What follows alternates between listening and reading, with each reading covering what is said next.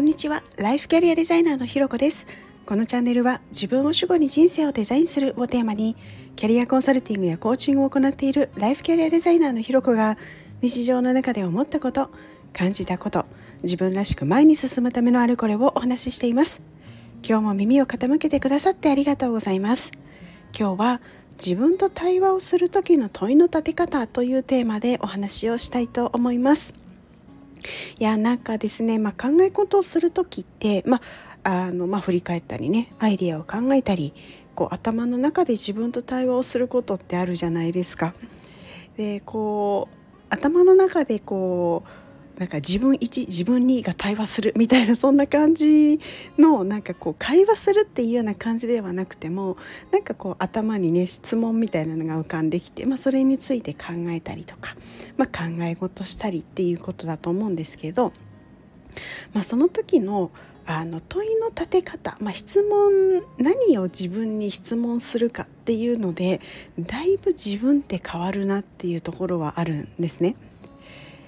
自分の発する言葉が自分を作るっていう言葉はなんかあるあの聞いたことあるなっていう方もいらっしゃるんじゃないかなと思うんですけど本当そうであのその自分に問いかける問いがこうすごい悲観的だったりこう責め立てるような問いだったりするとどんどん泥沼にはまっちゃうしどんどん自信がなくなっていっちゃうんですよね。けどこの問いの立て方がこう前を向いている問いだったりするとこう気分も明るくなるしとにかくモチベーションも上がる。でそうするとやっぱり自分のその何て言うんですかね醸し出す雰囲気が変わったりとかあの私なんかはもともとすごい悲観的な問いを立てる人だったんですけどそれをですねやっぱりちょっとこう前を向く問いで考えるようになってから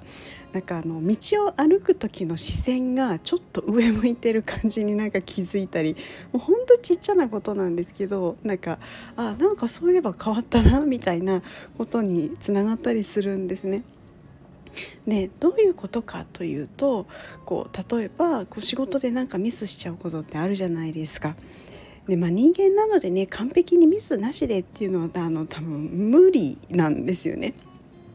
だけどそこをなあの、まあ、なので、まあ、ミスをしてしまうと。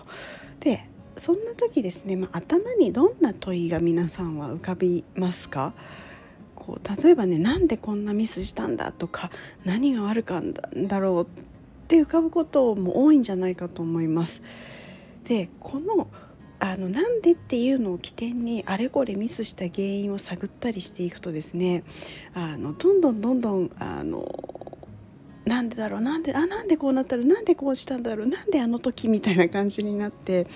でそっからですね気づくと自分が仕事できないからみたいななんかものすごく壮大な自己否定につながっちゃったりなんてことは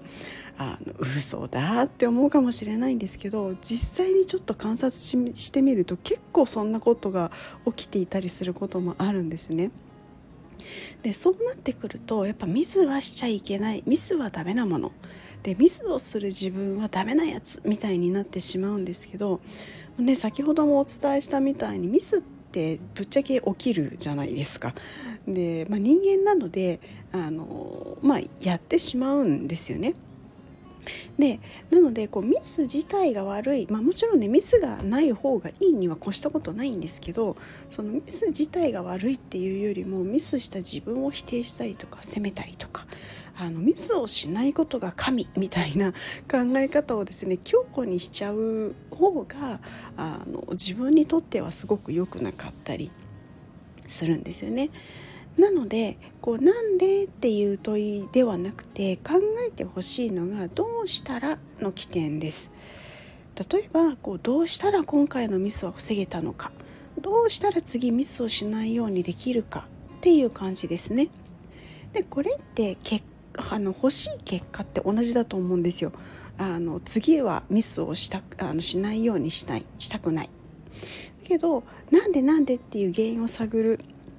よりもここのどうしたら起点の方が未来を考えるのでこう自然と原因についてももちろん考えるんですけど考え方が違ってこう責めるわけではないんですよねなんでなんでなんでみたいな。でこうどっちかっていうと対処する力をつける考え方なのでこう自分を否定することもなくですね、まあ、むしろよし次よしこの方法でやってみようでそれでミスしなかったら成功みたいななんならちょっと楽しくなってきたりもするんですよ。でそうするとですねやっぱり仕事も気持ちも明るくなるので仕事への取り組み方も変わってきたりっていうこともあります。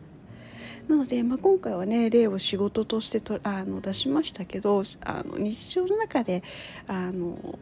あなんでこうなったのかなとかってふっとやっぱなんでっていうふうにあの考えることあると思うんですけどあのちょっとねこうあなんか自分を責めそうだなみたいな感じのタイプのなんでだったら是非そこをですねどうしたらっていうところで考えていただきたいななんていうふうにも思うんですね。こうね同じゴールを目指すにしても、まあ、どうせならね楽しく生きたいじゃないですか。まあ、なのでこう何か自分と対話する時はなぜ起点ではなくどうしたら起点で考えてみるっていうのがおすすめです。ということで今日はですね、えー、自分と対話する時の問いの立て方をテーマでお話をさせていただきました。ここまで聞いてくださってありがとうございます。いいね、コメント、レター、フォローいただけるととっても嬉しいです。よろしくお願いします。それではまた次回お会いしましょう。